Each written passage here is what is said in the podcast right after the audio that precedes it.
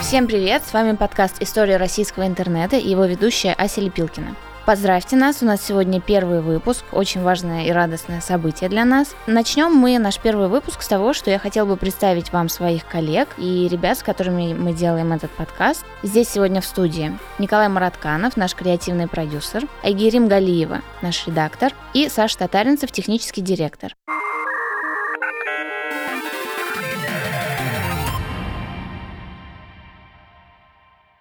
Ребята, расскажите немного о себе, почему вы здесь, и немного о своем первом соприкосновении с интернетом. Всем привет, меня зовут Николай Маратканов, я креативный продюсер этого проекта. Я человек, который занимается соцсетями на вечернем Урганте. Я человек, у которого за спиной опыт трех подкастов. Они связаны были с автомобилями, с кроссовками и с современными технологиями. Я ведущий YouTube-шоу. Ну и в целом очень много времени посвящаю своей жизни разному креативному продюсированию. И вот вот это мой уже не первый опыт креативного продюсирования подкаста, и надеюсь, что наша работа вам понравится. Сейчас я просто как креативный продюсер расскажу вам, что вам здесь предстоит услышать и узнать. Мы попытаемся вам рассказать про историю российского интернета в ключе событий, в ключе фактов и в ключе людей, которые принимали участие. Немножечко в стиле намедни, наверное. Чего мы хотим добиться? Мы хотим добиться многоголосия максимального, чтобы каждая история, каждое событие в истории интернета было озвучено плюс-минус от человека, который имел к нему отношение, чтобы вы услышали тот голос, который жил, находился в том событии, в том времени, в том месте, о котором мы будем говорить. Мы прикладываем все усилия и будем дальше прикладывать все усилия для того, чтобы вы услышали эти голоса. И еще очень важное такое замечание, наверное, мы не хотим в нашем подкасте углубляться в какие-то, знаете, сопли, в какие-то человеческие истории. Это все понятно, может быть, интересно, драматично, но мы хотим как можно меньше драмы и как можно больше позитива и сухих фактов. Потому что, я думаю, каждый из нас уже уверенный пользователь интернета, поэтому просто хочет знать историю, а не Санта-Барбару какую-то, которая была на основе истории российского интернета. О моем соприкосновении с интернетом. Это очень, наверное, такая обыкновенная история, потому что я соприкоснулся с интернетом в городе Оренбург. Это далеко от Москвы, и интернет там был как, наверное, какая-то дорогая карусель в парке развлечений. У нас были там друзья, мы дружили с семьями, и для того, чтобы делать... То есть, ну, какой-то момент, там, наверное, в 2000-2001, там, второй год, было модно в школах в оренбургских задавать реферат, потому что так как интернет был не у всех, а ходить в библиотеку никто не хотел, то говорили, напиши реферат там по биологии. Какой-то момент очередь дошла до меня, и у меня был выбор, либо пойти в библиотеку, либо пойти к нашим друзьям. Мы дружили с семьями, с фамилией Скрипников, такие прекрасные люди. Я пришел к ним, и вот впервые в жизни услышал этот звук, это вот и вот это вот очень смешное, но интригующе, пугающее какое-то сочетание звуков. И после этого мне сказали, ну вот вбивай в поисковой строке, что ты хочешь искать. И я не помню, был ли это Рамблер или Яндекс. Ну, в общем, я сел вбивать, искать что-то там, по-моему, про лягушек, что ли, я уж не помню. Я вот готовил реферат по биологии, и нужно было текст скопировать, потом перенести его, а, и распечатать, и он распечатывался с этими рекламами, знаете, которые там висели, потому что я не знаю, как это делалось раньше, почему... С баннерами. С, с баннерами, да, с рекламными баннерами. Так делали вообще все, ну, ребята в классе, но просто это было раз в неделю, и вот один человек, который мог сказать, что у меня есть интернет, учительница ему доверяла это таинство, пойти до компьютера, вбить там какую-то нужную тему и по ней подготовиться. Подготовка была, конечно, не самая лучшая, потому что ты просто находил чужой реферат в интернете там или чужой какой-то труд, ты скачивал его, читал, готовился, приходил ну, в аудиторию, точнее, в класс, и потом в классе это все перечитывал. И тебя хвалили, говорили, вот, вот он источник новых зданий, вот он пришел, ваш одноклассник Коля Мратканов, представляете, он все выходные а на самом деле было так, я просто пришел, тетира мне все ввела, все нашла, все скачала, распечатала, говорит, Коля, вот по твоей теме все готово. Потом просто мы открыли Resident Evil, играли в компьютер, все. То есть, ну, это было часа, наверное, три. Потом, конечно же, придя домой, я сказал родителям, что, блин, это было так тяжело, представляете, мы столько статей перечитали, столько трудов, выбрали, потом еще распечатывалось долго. Потому что родители мы вообще не понимали, что такое интернет, компьютер и вообще мышка, клавиатура. Это вообще что-то было страшное для них. Отец долгое время даже мог прикасаться ко всему этому, потому что... Боялся? Да, боялся. Просто ты трогаешь мышку, и двигается стрелка. Боже мой, такая ответственность. Тяжело соотнести, да? Да, да, да, да, да, да. Вот, все. И вот это было мое первое знакомство с интернетом. Ну и потом, спустя какое-то количество лет, мой одноклассник рассказал, что можно подключать, использовать по Bluetooth мобильный телефон как модем. И как бы уже сидеть в интернете полноценно. И тогда мамин баланс летел с телефона так, Ребята, вы даже сегодня ни одно казино мира вообще просто рядом не стояло. Спасибо, что напомнил. Мне кажется, у всех была такая ситуация. Все, да, и вот это был мой уже прям непосредственно с первый самостоятельный опыт в интернете, когда просто я через Bluetooth подключал мамину ракушку Nokia и долбил интернет и запросы, смотрел, читал все футбольные новости. Просто интернет тогда ждал меня каждый день. Ну когда же, ну когда же зайдет Маратканов и сольет родительские деньги? Вот примерно такое было знакомство у меня с интернетом. Спасибо, Коля. Ая? Всем привет, меня зовут Айгирим Галиева, я редактор подкаста «История российского интернета». Я занимаюсь SMM, социальными сетями клиники эстетической косметологии, а в прошлом я работала редактором на Первом канале на программе «Модный приговор». И также через социальные сети искала героинь для этого проекта. Из прикольного могу сказать, что последние 3-4 месяца моей работы я мониторила на ежедневной основе ТикТок и искала героинь для проекта именно оттуда. Что же касается моего первого знакомства с интернетом, это было в классе пятом или шестом. Это был интернет-клуб в городе Уральск, кстати, недалеко от города Оренбург. Да-да, я поэтому... Вот это открытие начинается. Интернет-клуб, там были обшарпанные стены и такие серые компьютеры с объемной задней частью. И мальчики там играли в стрелялки. И это было такое сочетание звуков, вот этой клавиатуры и этого ора. И, конечно, это было все очень-очень эмоционально. И для меня, тогда еще очень маленькой девочки, очень пугающе. Потом посмотрела еще один фильм. Фильм этот был 95 -го года с Андрой Буллок называется «Сеть». 95 -го года фильм. Там показана жизнь, где компьютеры полностью, ну и интернет полностью вошли в повседневную жизнь. То есть там я впервые увидела вот этот, как я называла, компьютер в виде книжки. Ноутбуки. Там по сюжету есть база, где есть сведения обо всех людях. Группа хакеров просто взяли и стерли информацию о главной героине у Сандре Буллок. И написали новую информацию о том, что она опасная террористка, и весь фильм она пытается доказать, что она хорошая девочка. Фильм длится два часа, и у нее не получалось просто до последнего. И вот благодаря вот этим двум фактам, интернет-клубу и вот этому фильму, у меня интернет ассоциировался с чем-то невероятно опасным.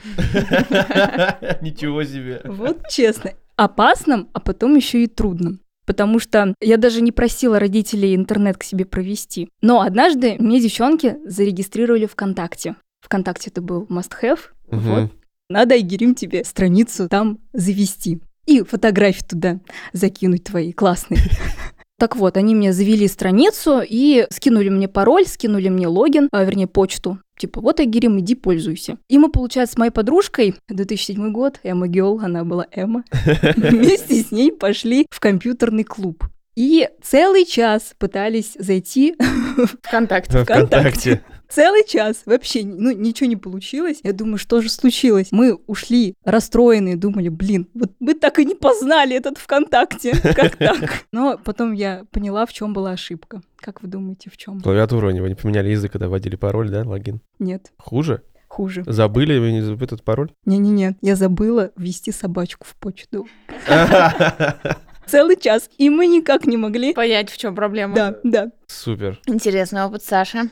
Всем привет, меня зовут Саша, я продюсирую несколько подкастов и веду один из подкастов, рекламировать я их сегодня не буду. Что, я хочу рассказать про свою историю. У меня вот есть несколько историй. Есть первая, точно, стопроцентная, которую я помню, это когда интернет еще был по карточкам. Были карточки, которые необходимо было пополнять, покупать их в распечатях и закидывать туда деньги на баланс. Эти карточки, я уже даже не помню, как это работает. Я помню, Они на что... количество гигабайт, по-моему, были. Да, да, да даже не, не гигабайт, наверное, а мегабайт. Мегабайт. Да, и я помню, что технически это как-то выглядит выглядело так, что эта штука занимала домашний телефон. И я помню, что родители все время ругались на меня из-за того, что я заходил в интернет и что-то там делал. Это первая такая история. Вторая история, когда уже такой, уже более свежий взгляд на интернет, когда стали проводить выделенки всем, вот эти выделенки. Первый день, когда мы подключили интернет, я отчетливо помню, что мы пришли, заключили договор на папу, э, пришли домой, сели. И первое, что я начал делать, это, естественно, играть в какие-то онлайн-игры и смотреть какие-то фильмы. Не знаю, каким образом я их находил, но я их находил. Но забавно было то, что что на следующий день баланс нашего провайдера ушел в лютый вообще минус. И я Накачал. помню свое ощущение, это как, ну не знаю, как на каком-то экзамене или еще где-то, когда вас вызывают к доске, и у тебя просто такой холодным э, потом покрывается все тело, ты переживаешь, ты видишь этот баланс, там минус 650 рублей, а по тем временам ты думаешь, господи, как за один день это возможно было сделать? Я получал кучу подзатыльников от отца. В этот же день, ну, получается, на следующий день мы позвонили провайдеру и сказали, что-то у нас не так, почему так произошло, мы всего лишь там несколько часов часов побыли в интернете, и очень долгое время, короче говоря, мы не могли понять, как это работает. Потом подключили уже какие-то там типа супер безлимитные штуки. Ну, в общем, да, мы тут, наверное, вставим этот звук модема, который каждому из вас наверняка знаком.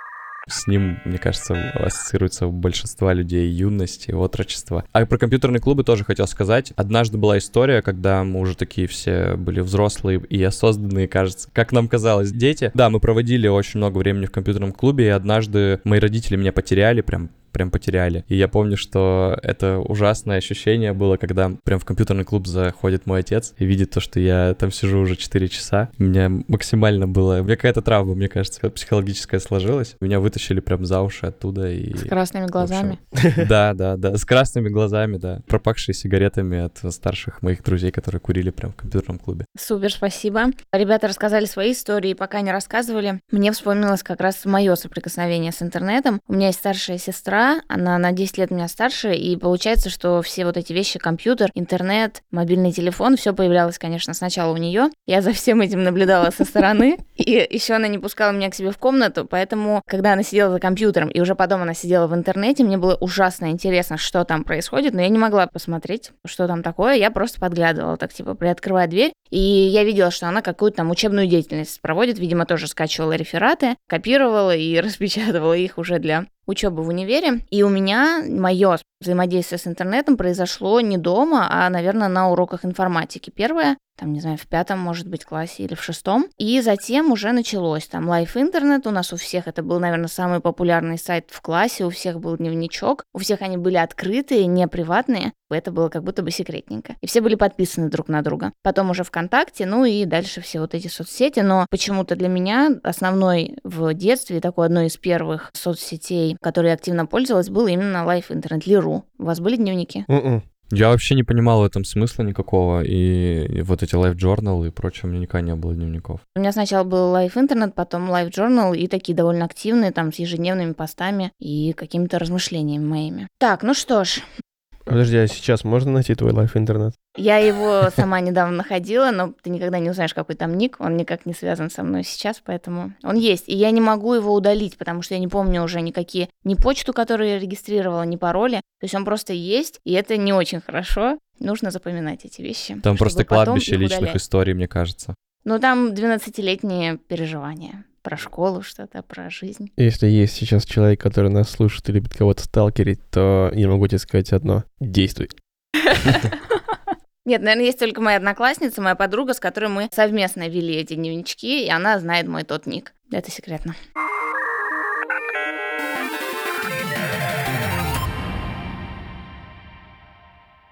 Что ж, ребят, спасибо. Таким образом, наш выпуск объявляется открытым. И сегодня спасибо, что вы рассказали о себе, о своем взаимодействии с интернетом. Очень интересно, здорово. Сегодня мы будем говорить о предпосылках появления интернета, о тех важных событиях, которые произошли даже до того, как появилось слово интернет. Что происходило еще в 50-е, 60-е и так далее. Оглавление первого выпуска. Первое. Проект первой компьютерной сети в 1959 году. Второе. Съезд КПСС и роль кибернетики в нем.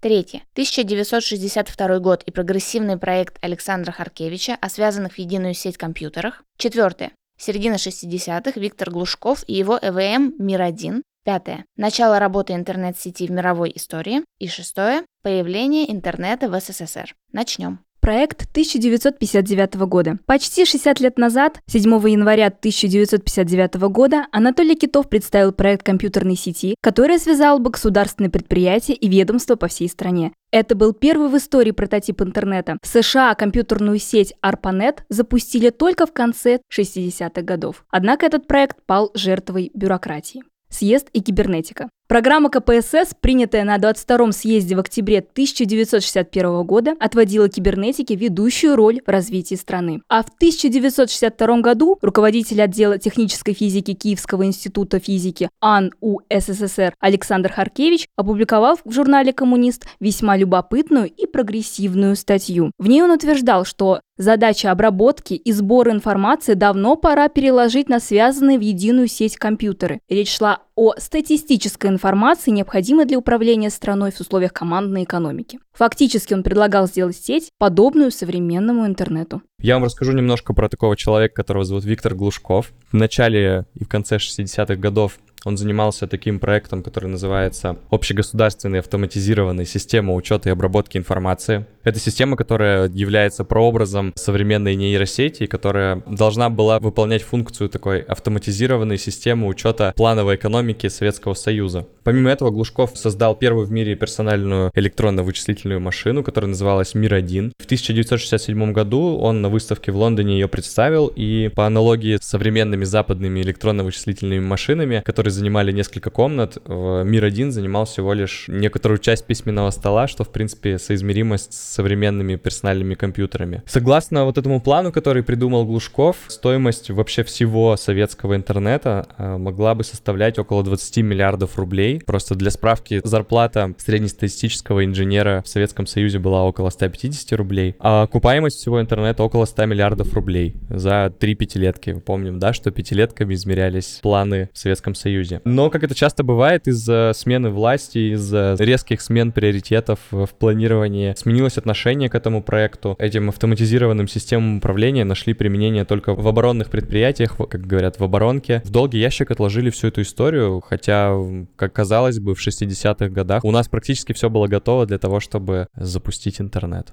Так, мне достался пункт э, начала работы интернет-сети в мировой истории. Официальным днем начала работы интернет-сети в мировой истории принято считать 29 декабря 1969 года. Прям получается, прям в канун Нового года. В этот день с помощью военно-научной американской сети ARPANET были переданы первые в мире данные. Сеть стала активно расти и развиваться, э, к ней начали подключаться научные организации, а затем и обычные пользователи. На самом деле в этом нет ничего такого, ну знаете, типа удивительного, потому что всегда все технологии были сначала у военных. Даже вот 5G, который всегда так долго обсуждали, большой привет Виктории Боне, он тоже сначала появился у военных. Поэтому то, что ARPANET был у военных, в первую очередь у американских, это нормальная практика. Я думаю, точно то же самое наверняка было и в России. Та самая оборонка, про которую говорил Саша. Да, и я всегда себе представлял, что интернетом, ну, ARPANET в тот момент пользовались, ну, сначала начинали пользоваться именно ученые, потому что, ну, знаете, это как будто бы вот та самая история про то, что я вам говорил в самом начале, что мои родители, мои все, там, ну, не знаю, родственники, которые были старше меня, они все боялись просто компьютера, ну, то есть, типа, они, чтобы подойти к нему, нажать там кнопку, во-первых, прикоснуться к клавиатуре, это была целая задача, ну, то есть, типа, это нужно было преодолеть страх, нажать э, какую-то кнопку на клавиатуре, и у тебя на экране всплывала эта буква, а уж подвигать мышкой, чтобы стрелка там ну, то есть двигалась. Это, то есть, это целая ответственность, потому что ты берешь на, на себя ответственность за жизнь стрелки, за курсора на мониторе. То есть этот курсор живет без тебя своей жизнью. Ты когда от него отходишь, он там чем-то занимается, люди, наверное, так думали раньше, ну, вот в России. И потом, когда начинаешь им туда-сюда елозить, то ты как будто бы заставляешь его это делать. И люди реально к этому... Ну, то есть я прям точно помню, как мои родители садились первый раз в своей жизни за компьютер. Знаешь, когда ты нужно говоришь, теперь там вбивай свое имя, когда мы регистрировали почту. Человек смотрел пристально на клавиатуру и бегал глазами, искал нужную букву. Все это было вот для адаптации к компьютеру и уж тем более к интернету нужно было время. И это время, вот, получается, сколько? 30 лет мы это потратили, там, 20. И неудивительно, что вот именно ученые, люди, которые ничего не боятся, знаете, которые наоборот, типа, считают, что вот мы сейчас, эх, прорыв, и пошли клацать по клавиатуре, шурудить этой мышкой, этим курсором, возить по экрану, вообще не стесняясь, не боясь, а наоборот, потому что они знали, что все это во имя науки, что все это во имя образования там и так далее. То есть я всегда представлял себе, что вот первые как картинки и первое все, все, что происходило с интернетом, это были люди в халатах таких, знаете, в очках, которые говорили, я вчера сфотографировал уникальный цветок, и сейчас я загружу его в базу данных, и он подходил, загружал его вообще без э, тени сомнения, стеснения и так далее. Все, то есть человек делал все уверенно, четко и, ждал момента, чтобы еще что-то туда загрузить, подойти к этой машине, огромной машине, и что-то там в ней понажимать. Для этого появлялись всякие разные, наверное, уроки ЭВМ, уроки информатики, чтобы люди, ну, хотя бы какой-то страх преодолевали. И поэтому вот наше поколение, то мы уже плюс-минус в классе, я не знаю, там каком седьмом-восьмом уже понимали, что есть компьютер, к нему можно подходить, он не ударит. Если там что-то неправильно нажал, тебя не за это, ну, с тобой ничего не случится. То есть не будет такого, что что-то нажал не то, подходит человек говорит, так, ты нажимал, да, нате подзатыльник. То есть нет, такого не будет. Вот нам это все объяснили в школе, слава богу, потому что родителям наши, ну, у них этого не было. Коля, а у меня вопрос. А ты э, на протяжении всего подкаста будешь компьютер называть компьютером? Да. Просто интересно. Да, смотри, okay. у меня есть свой лексикон. Компьютер — это компьютер, флешка — это флешка, ну, флешка. Да. И сторимзы Это сторизы Мгм. из Инстаграма. Все, Ну. я просто для того, чтобы наши слушатели не пугались э, твоей лексики А этой. почему Сторимся? сторимся? Ну, не знаю, почему-то так получилось. Так вообще молодежь. На самом деле, да, мой язык Молодишься. самый молодежный, ребят. Если вдруг вы сейчас слушаете и когда-то думали, эх, как услышать бы нам хотя бы одного человека, который разговаривает на истинном молодежном языке. Вот, вы являетесь свидетелем этого языка сейчас. Молодежи уже некуда. Сторимзы, флешка, компьютер. Э, Интернет. Название интернет от английского international, оцените мой английский просто. International, переводится на русский международный, и net, сеть, появилась в 1974 году и закрепилась за ARPANET в начале 80-х. Просто чтобы вы понимали, могло так сложиться, ну то есть в одной из вселенных параллельных мы могли называть интернет не интернет, а ARPANET. Такое, ну, как будто бы очень звучное, даже, можно сказать, прикольное название. Ну, то есть, а, кстати, мне завтра приведут ARPANET, скоро буду подключен к сети ARPANET, как будто бы это даже какой-то, знаете, ну, даже можно набить как будто татуировку с, с надписью ARPANET. Вот интернет, он сейчас уже как-то так стал каким-то мейнстримовым. Я думаю, что где-то в мире есть, э, вот, знаете, те самые интернет-староверы, которые до сих пор, ну, в Америке наверняка, которые до сих пор живут с названием ARPANET. Да, это все неправильно. Теперь мы называем интернет арфанетом. И крутят э, знаете, пальцем у виска, когда люди э, называют интернет где-нибудь там по телевизору, в новостях, все говорят, а сеть интернет легла в Канзасе, и все говорят, «Пш, потому что нужно было называть ее ARPANET, а не интернет. Тогда бы все работало. Наверняка такие люди есть. Ну, даже как будто бы вот, если вот в России, может, какие-то, знаете, сторонники, которые готовы собрать э, сколько-то писем там, и чтобы везде, во всех, во всех учреждениях было переименовано, интернет был переименован в ARPANET. Представляете, такое случится? Просто революция. После нашего подкаста. После нашего подкаста. Просто люди нас сейчас послушали и будут говорить, а давайте-ка мы теперь интернет будем называть ARPANET. Хотя это, конечно, не патриотично. Тогда придется переименовать подкаст. Получается, да, что история российского арпанета. Интересно. К концу 80-х годов интернет был доступен во многих странах, но его пользователями были в основном ученые, энтузиасты компьютерных технологий, то, о чем я вам говорил. К этому моменту уже существовала электронная почта, мгновенные сообщения, а также доски объявлений и конференции. Конференции, так называемые группы новостей, с текстовым интерфейсом. То есть, ну, я себе примерно представляю это так, что, то есть, какой-то там ученый, опять же, наверное, в халате, или какое-то количество рубашки под халатом, такой, знаете, в очках, может быть, даже с безумной какой-то прической, такими длинными такими волосами, собранными в хвостик, побежал на работу поскорее, чтобы успеть прочитать сообщение, которое ему было прислано там из другого города, оно вот шло, шло, шло там в течение ночи, и вот утром сегодня оно пришло, оно такое приходит, нажимает на кнопку, открывает, и все работает. То есть я думаю, что вот эти все первые работы с интернетом, с арпанетом даже, они выглядели какими-то вот такими. Представляете, как мало времени прошло и как много изменилось. Все, у меня все. Передаю слово Асе. Спасибо. Теперь о появлении интернета в СССР. В СССР доступ к интернету ученые и исследователи получили еще в 80-х, но официальной датой появления интернета в Советском Союзе считают 28 августа 1990 года. В этот день состоялся первый, на тот момент единственный, сеанс связи с использованием телефонного модема. Это был сеанс связи между Институтом атомной энергии Курчатова, ныне Национальный исследовательский центр Курчатовский институт, и Университетом Хельсинки, Финляндии. На тот момент это был единственный шлюз между всемирной сетью и созданной 1 августа 90 года внутрисоветской компьютерной сетью Релком. Немного подробнее о Релком. Эта сеть начала свою работу на базе, опять же, Института атомной энергии Курчатова, там в основном все инновационные вещи на тот момент происходили, и соединила с помощью аналоговых телефонных модемов компьютеры в научных учреждениях Москвы, Санкт-Петербурга и Новосибирска. Таким образом передавалась электронная почта по протоколу UUCP. Эта сеть действовала в связке с программистским кооперативом Demos. На тот момент это была такая группа энтузиастов, программистов, которые сильно были заинтересованы в развитии интернета и вообще технологий в Советском Союзе и исключительно основываясь на своем энтузиазме и увлечении, начали это развивать абсолютно самостоятельно, на тот момент еще без помощи государственной. В 1990 году Demos совместно с Релком зарегистрировал домен верхнего уровня .su, то есть Soviet Union, что стало отправной точкой развития российского сегмента интернета, советского на тот момент. В 1992 году первая советская сеть Релком была официально зарегистрирована в Европейском объединении коммерческих интернет-сетей. Доменная зона .ru появилась только в 1993 году, уже после распада СССР, 4 декабря 1993 года. Крупнейшие на тот момент российские интернет-провайдеры подписали соглашение о порядке администрирования доменной зоны .ru.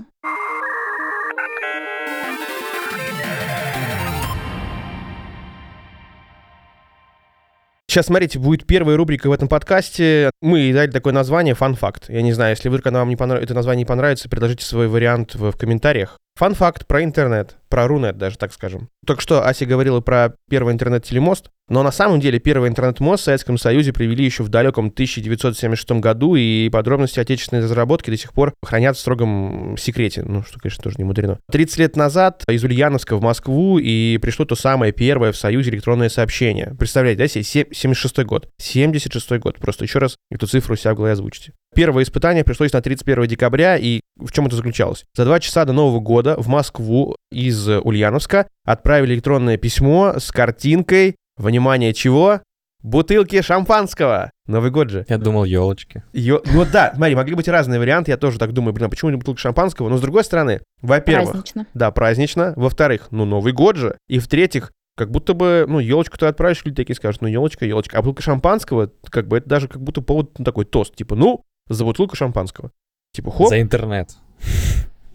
да, ну, за интер- ты представляешь, 1900 1976 год, кому-то уже пришла, ну, условно, ММС-ка. Ну, то есть, Да, да. типа, кому-то скинули гифку или, я не знаю, или что, скинули Стикер. стикер, мимас, я бы даже сказал, можно сказать так. Просто прислали бутылочку шампанского. И вот через несколько часов, через, да, через несколько секунд получили ответ люди. Вот, то есть, типа, кто-то отправил долго-долго, я так понимаю, загружал эту картинку. Вот, конечно, интересно посмотреть, что за картинка была. Да, я тоже хотел сказать, что очень интересно посмотреть на эту картинку. Но я думаю, что все это настолько засекречено, и я думаю, настолько забыто, что мы даже никогда не узнаем, но каждый сейчас может себе ее представить. Советское шампанское. Вот я себе тоже представляю, да, советское шампанское, такое вот, знаете, типа, да, советское шампанское, и оно такое, может быть, даже, знаете, если открытое, и там пробка летит, Да, это момент открытия. да, да, момент открытия в, э, эти Ой, какие вы кинематографичные вообще, конечно. пузырьки пошли такие, пузырьки, пробка вылетает, и такая бутылка такая, она вот из нее вот, вот хлещет э, шампанское. А Я что такая, в ответ они получили?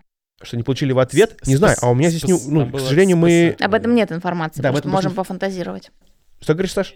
Там было СПС написано. СПС?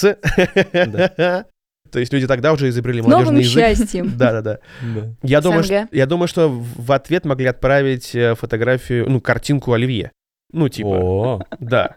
Ну, потому что... Или, или заливной рыбы. Но, то есть, насколько это было актуально в те годы, я, конечно, не знаю. Было ли так Это популярно? всегда актуально. Да, ну, то есть, типа, какая гадость это ваша заливная рыба? Ну, она же тоже ассоциируется с Новым годом. Я, я все, кажется, когда читал этот текст, представлял, думаю, блин, реально, 31 декабря, 76 год, и люди из Ульяновска отправляют картинку шампанского. Ты представь, там еще просто очень много людей, наверное, стояло за этим человеком, который нажимал кнопку. Да, ну конечно, так это же, это, это, это, знаешь, это как вот в центре управления полетом, ну, ну, типа, да, да, да. взлетает ракета, и все такие, типа, аплодируют, и также, то есть, в Ульяновске люди такие отправляли, ну, такие сосредоточенные люди в халатах белых, в очках, ждут этого момента, что, типа, вот она прогружается, прогружается, прогружается, и такая, типа, ушла. И ведь раньше и же не было никакого же, звука, и точно типа, там, такие же люди, и точно такие же люди стоят в Москве и точно так же ждут эту картину. Да, ждут, и самое главное, я уверен, что тогда не было никакого звука, типа там это «а-оу», или там типа Да, «динь». То есть это было беззвучно, это просто типа хлоп и новое сообщение. И ты такой, боже мой, что же там такое? И, и- и очень много людей в белых халатах стоят, смотрят на это, ждут, открывают, и там бутылка шампанского. И просто представляешь, как они такие, типа, все, вау! Ну, типа, здорово, Но круто. мне кажется, они грузили эту картинку долго. Ну, типа, что же они нам отправили. И она такая вот по пикселям. Да, да, прогружается, прогружается, да, да, да. И такие, так, по-моему, это бутылка шампанского, так, делаем ставки. Так, какое? ну, да, да, какая, какое, да, типа брют, э, э, полусладкое, какое-то шампанское. То есть я думаю, что это было примерно так, да. Ну вот, вот, то есть это история российского интернета. Понимаете? Ну, то есть для меня это какой-то прям, я даже тут рассказал, Очень прям какой-то... волнительно. Да, очень волнительный, какой-то трепет появился, мурашки побежали. Вот, такой фан-факт есть. Я, я думаю, что мы дальше будем пытаться находить эти фан-факты, ну, и вот и озвучивать вам их. И фантазировать на тему того, как это все происходило. Да, очень хочется фантазировать всегда. Что ж, спасибо, ребят. Первый выпуск подошел к концу. Что нам с вами нужно зафиксировать? Первое. Как вам наши голоса? Ну, честно говоря, как вам мой голос, потому что дальше буду вести только я, так что пишите, пожалуйста, в комментариях и в отзывах. Второе. Удобно ли вам воспринимать информацию в таком формате?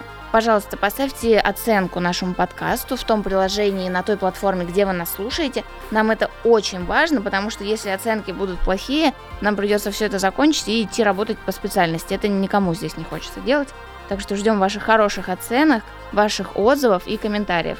И вообще какого-то отклика на то, что мы делаем. И теперь самое важное, пожалуйста, к этому нужно отнестись серьезно. Если вы, прослушав наш выпуск, услышали какую-то неточность, или вам есть что добавить к нашему эфиру, Обязательно пишите об этом в комментариях к подкасту. Если ваша информация будет интересной, важной, что самое главное, достоверной, мы с удовольствием с вами свяжемся и предложим стать спикером в нашей рубрике «Работа над ошибками», которую вы, вероятно, услышите уже в следующем выпуске. Любая информация, которая есть у вас по развитию Рунета, чрезвычайно для меня важна, потому что очень-очень важно дать максимально полное и понятное представление о Рунете нашим слушателям. Услышимся через 5 дней в следующем выпуске, который будет посвящен уже первому году существования интернета в России, 1994 году. С вами была Селепилкина, мои коллеги и подкаст «История российского интернета». Всем чао!